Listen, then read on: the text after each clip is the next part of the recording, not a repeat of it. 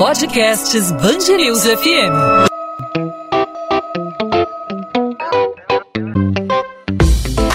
Dois às 20, com Maurício Bastos e Luana Bernardes.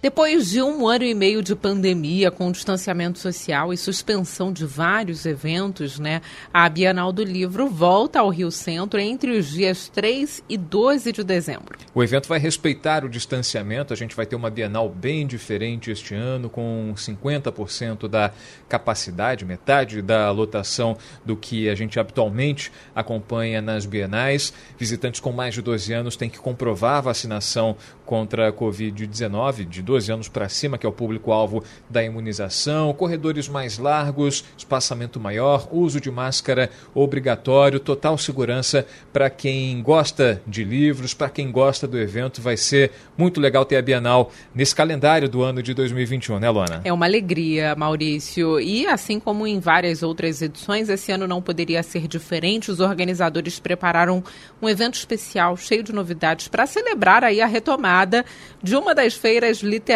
mais queridinhas do mundo dos leitores. Eu, particularmente, fico perdida aí, encantada com todas as bienais que eu participo. É uma diversão a Bienal. E a grande novidade desse ano é a criação de um coletivo curador. Esse coletivo curador vai ser responsável por desenhar, por projetar uma programação comprometida com a diversidade, voltada para todos os públicos. Na última Bienal, a gente lembra né, de um caso de apreensão de livros que não agradavam por conta aí da sua temática, né, da temática LGBTQIA+, e houve um recolhimento que gerou um grande escândalo, repercussão muito negativa, e a partir de agora, esse coletivo curador para garantir a diversidade e para garantir que a Bienal fale com todos os públicos. E para discutir o que as pessoas têm vivido em tempos desafiadores e com um cenário tão polarizado, a Bienal do Livro quer valorizar o poder transformador da escuta e traz uma provocação.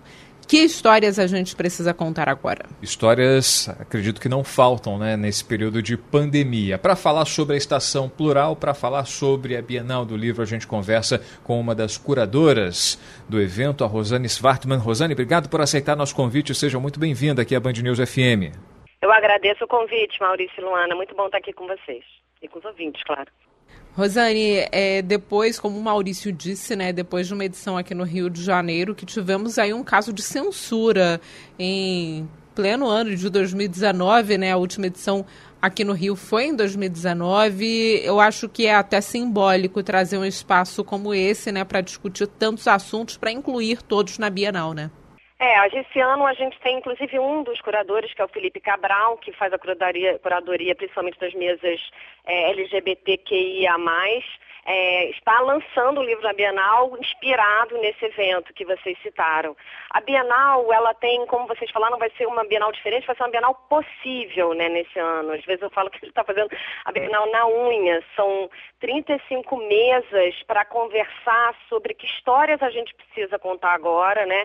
refletindo sobre o presente, buscando informação, resposta, história no passado, para a gente poder projetar, pensar futuros possíveis. A Bienal tem essa vocação né, para o diálogo é, em torno dos livros, da literatura, né, lembrando que os livros, as histórias, as obras hoje estão aí em várias mídias, plataformas digitais, né, as histórias deslizam entre telas, que também é um outro tema de mesas na Bienal a estação plural, né, nós somos ao todo 10 curadores. Eu e a Letícia Pires, a gente faz uma coordenação né, dessa, desses curadores, mas cada curador, né, ele, ele faz a curadoria das suas mesas.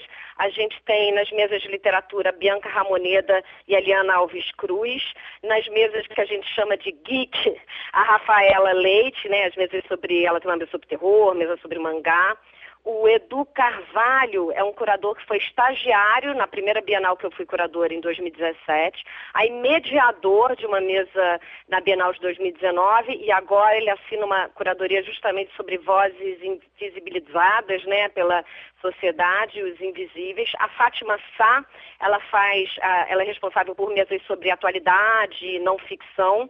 O Júlio Ludemir faz uma mesa comemorando os 10 anos da FLUP, que eu queria dizer, enfim, como eu falei que rapidamente eu sou curadora desde 2017 e sempre houve uma parceria super bonita de, nos slams de poesia da FLUP, né? Então, esse ano, já comemorando 10 anos, a gente vai ter essa mesa.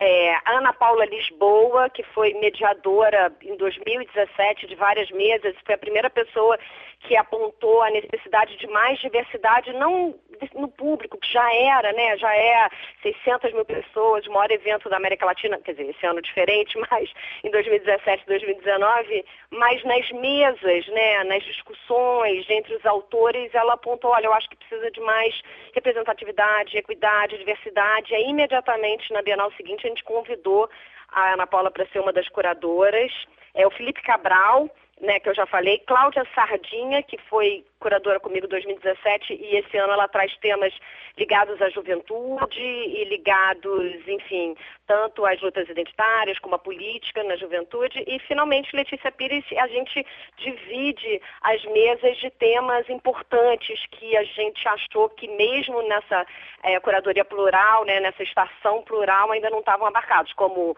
por exemplo, fé ou poesia e, e bem viver em tempos de pandemia. Rosane, de que forma a pandemia vai ser discutida? A gente sabe que a Bienal ela é tradicional por, além de expor livros, além de expor as obras que é, vêm sendo desenvolvidas aí ao longo do ano, ao longo dos dois anos, melhor dizendo, e também de trazer é, os autores para perto aí dos, é, do, do, do, público em geral, a, a, Bienal é notabilizada pelas rodas de conversa, pelos grandes debates e esse ano, né, essa provocação, que histórias a gente precisa contar agora? A gente falou aí sobre a questão LGBTQI é, LGBTQIA+, que na última edição é, gerou uma polêmica gigante em função da censura de determinadas publicações. Temos polarização política em debate é, nos últimos anos, é, que vem apresentando uma efervescência fora do comum e a pandemia que transformou a nossa sociedade, né? politicamente, socialmente, trouxe desemprego, trouxe fome, trouxe perdas, partidas. De que forma a pandemia vai entrar nesse debate, nessas conversas, nessa abordagem aí é, pelos curadores? Maurício, queria agradecer a pergunta, porque a minha resposta está quase na sua pergunta.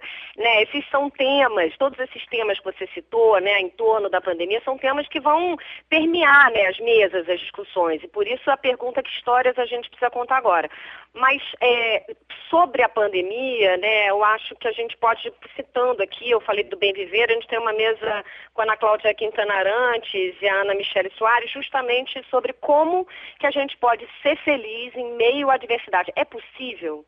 Ser feliz em meio à adversidade? É possível a gente conseguir sobreviver, ser feliz em meio de uma pandemia? Agora, todos esses outros assuntos que dizem respeito à política, à cabeça, à, à, à, né, à vida, à economia, esses temas são abarcados nas 35 mesas né, desses diversos curadores e eu acho que eles permeiam a nossa vida. E por permearem a nossa vida hoje em dia, o nosso cotidiano, eles acabam entrando e chegando é, dentro da Bienal e nesses diálogos que a Bienal propõe, né, em torno dos livros da literatura, mas quando a gente fala de livros de literatura, a gente está falando também da vida.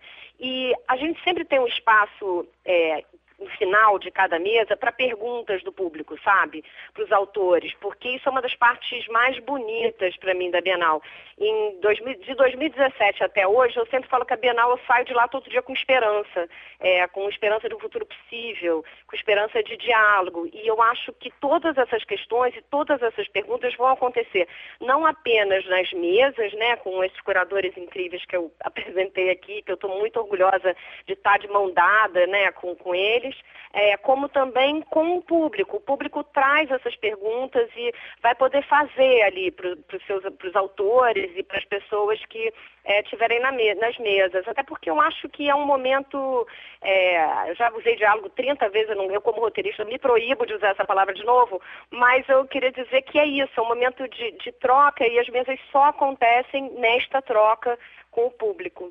Rosane, eu estou muito curiosa para ver como vai ser a Bienal desse ano, né? Porque vai ser uma Bienal diferente, né? Não vamos ter aqueles corredores lotados, porque não podemos ter isso ainda. Não. Espero que no futuro a gente possa é, ter essa aglomeração de forma segura, né, sem pandemia. E eu acho que vai ser uma Bienal muito diferente, mas a, as, acho que as pessoas vão estar diferentes, né, com a mesma paixão pelos livros, mas as pessoas passaram por momentos muito difíceis, né. Algumas perderam familiares, perderam amigos. Então hoje o público que está indo à Bienal, acredito que até os mais novos, as crianças, é, são, é, é um público, né, que está mais amadurecido que está mais calejado, porque a pandemia fez isso com todo mundo, né? As mesas do debate estão preparadas para receber essas pessoas que estão passaram aí por um divisor de águas que foi a pandemia? Olha, é uma Bienal, como a gente falou aqui, diferente, uma Bienal como é possível, né? Um, um, evento acontecer num ano como esse, mas eu acho também que vai ser uma Bienal histórica, por tudo isso que você falou, sabe, Luana? É uma, o que, que os livros, o que, que as mesas propõem, né? Propõem a reflexão, né? Informação, inspiração, também fantasia e, e principalmente, como eu já falei aqui, o diálogo. Acho que está todo mundo calejado, mas também está todo mundo precisando falando dessa troca, sabe? De poder. E, e eu acho que tem um, um, dado importante, assim, além de todos os protocolos e além que, que vão sendo afinados, né, dia a dia, é, como vai funcionar, né, a lotação, como que a gente organiza isso e tudo, ainda tem é, o fato dessa Bienal ser híbrida, então ela acontece também online, né, as pessoas vão poder estar na Bienal sem necessariamente estar no Rio Centro, apesar de ser no Rio Centro, onde realmente é, né, o encontro físico acontecerá. Mas, mais uma vez, essa questão da Bienal híbrida, porque é uma Bienal num ano que a gente tem que, enfim, é, celebrar a vida, né, meio em meio a, tudo que aconteceu, mesmo calejados, mesmo tristes, muita gente é, sofreu bastante, ainda está sofrendo, né, num, num, ano como esse, num momento como esse, com tudo que está acontecendo, não apenas em relação à pandemia, mas no Brasil, né, o Maurício citou, obviamente, desemprego, desmatamento, tantas outras questões que a gente pretende discutir, é, mas a gente é, é, um, é um encontro também, né? É uma Bienal que vai acontecer com todos, né, essa frase com todos os cuidados virou uma frase já feita, mas é uma frase também real. Com todos os cuidados, cuidados que vão se aprimorando dia a dia, mas também com essa vontade de encontrar, de trocar, de é, e a Bienal tem essa vocação, né, de ao celebrar os livros, ela celebra também muita coisa, né? Ela celebra também essa vontade de continuar vivendo, de, de pensar no futuro, porque esse futuro pode ser possível e pode ser melhor que o presente. É como eu falei, eu todos os anos de 2017, 2019, sendo que 2019 eu sou roteirista, escrevi a novela Bom Sucesso, inspirada também na Bienal, a parte dos livros, e eu estava enlouquecida, mas eu fiz questão de todos os dias para a Bienal, porque eu saio de lá, depois desses debates, depois dessas conversas, falando, ó, então, podemos pensar esse futuro, podemos pensar adiante. Eu acho, eu sempre disse assim que a Bienal ela tem um ingrediente, ela é popular em todos os bons sentidos da palavra. E eu acho que é isso que me faz ficar tão emocionada todos os dias quando eu estou presente naquele espaço. Então,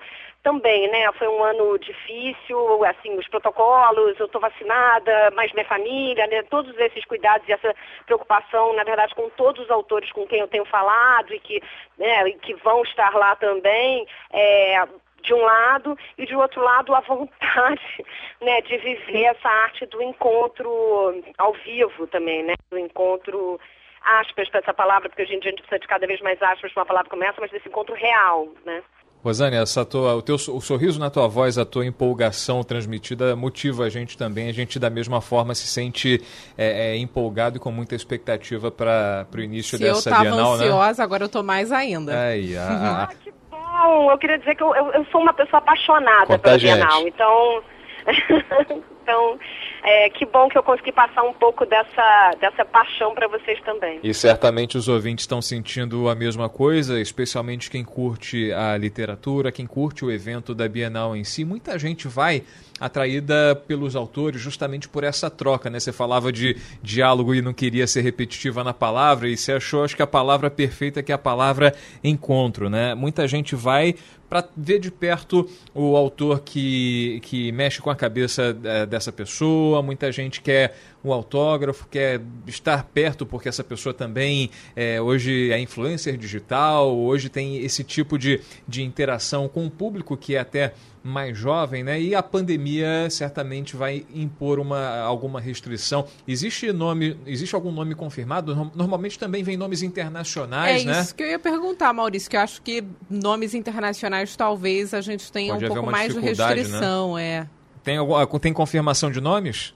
Olha, já tenho algumas confirmações, mas são, enfim, 35 mesas e eu falei essa, né, da Ana Cláudia Quintana Arantes, com a Michelle Soares, a gente tem uma mesa divertida, que é a mesa que eu chamo, é, você falou dos influencers, então, de repente, uma criança em minha vida, com a Tati Bernardi, o Léo Avessa e o Cristiano Figueiredo. E eu, as outras mesas eu vou deixar para os curadores. A gente tem várias mesas, mas para os curadores também, né? Poderem pessoalmente contar, falar, divulgar. E a gente também está em construção nesse momento. Sair de uma reunião sobre grade para conversar com vocês, Maurício e Luana, mas eu garanto que tem muita coisa bacana. Tem alguns autores internacionais, a maioria nesse modelo híbrido, mas alguns vão, poucos vão estar aqui com a gente também. E muitos autores nacionais, assim, de histórias é, aquilo, né? Histórias que fazem a gente refletir, é, livros de não ficção, livros investigativos super é, que já, enfim, correram várias mídias. A gente tem também autores, né, de histórias infanto-juvenis, é, que a gente chama agora young adult, que é, sei lá, adulto jovem, eu sei lá como é que eu traduzo isso. A gente tem também literaturas, mesas de literatura que a Bianca e a Eliana Viscuri estão fazendo, estão lindíssimas. É, enfim, é chato, né? Porque eu fico falando os grandes temas e eu não estou eu não tô falando dos autores ainda. Mas a gente se encontra um pouco mais adiante, né? Mais perto da Bienal e aí eu posso enfim, já adiantar outros nomes para vocês. Tá valendo aí o mistério no ar, então. A gente mais tarde vai abordar o assunto em outros papos é, com a Rosane, com outros profissionais envolvidos aí na, na, na, na colocação e na prática da Bienal de 2021.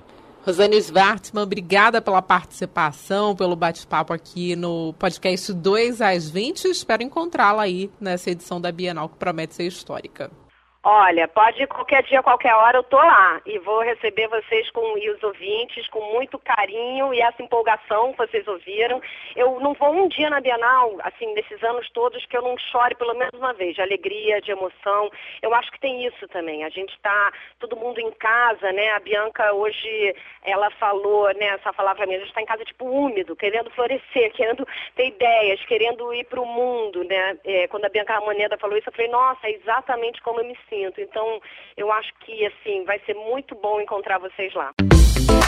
2 às 20, com Maurício Bastos e Luana Bernardes.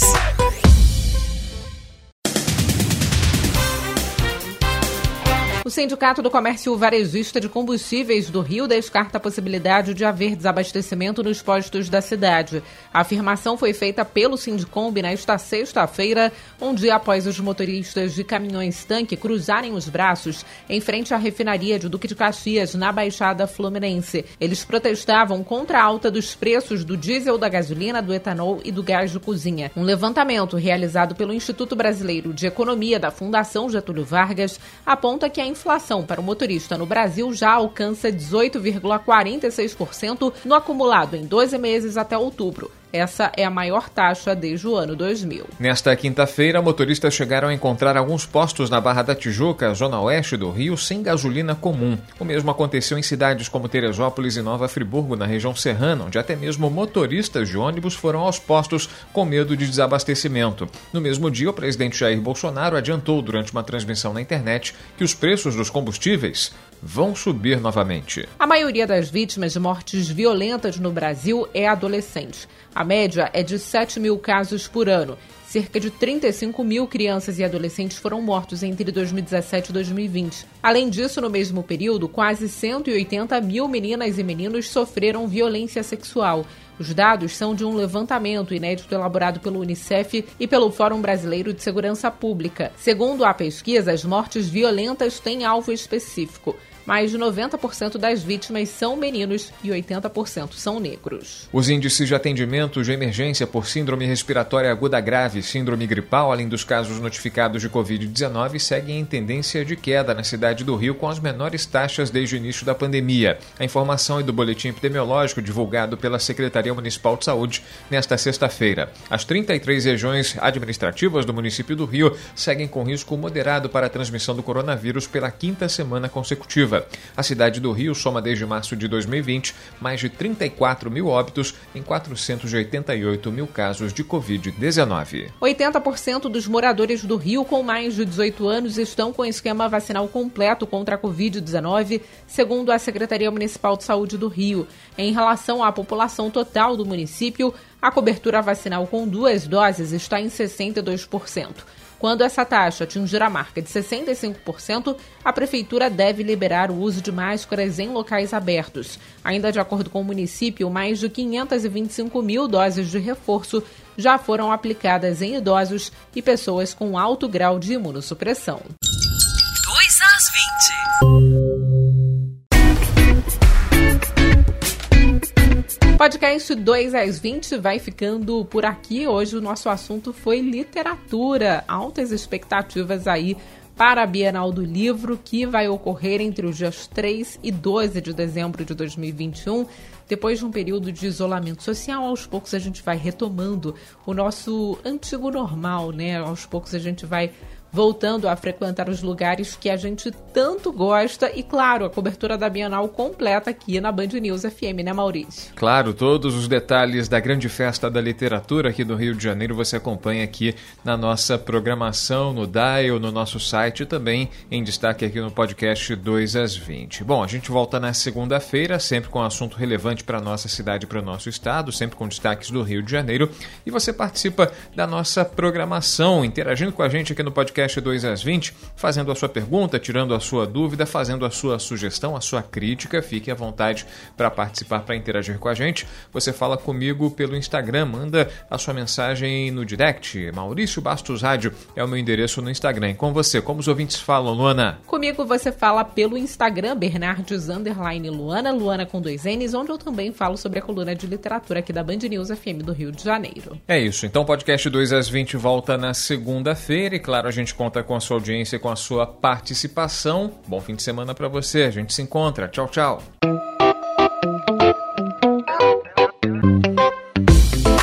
Dois às 20, com Maurício Bastos e Luana Bernardes.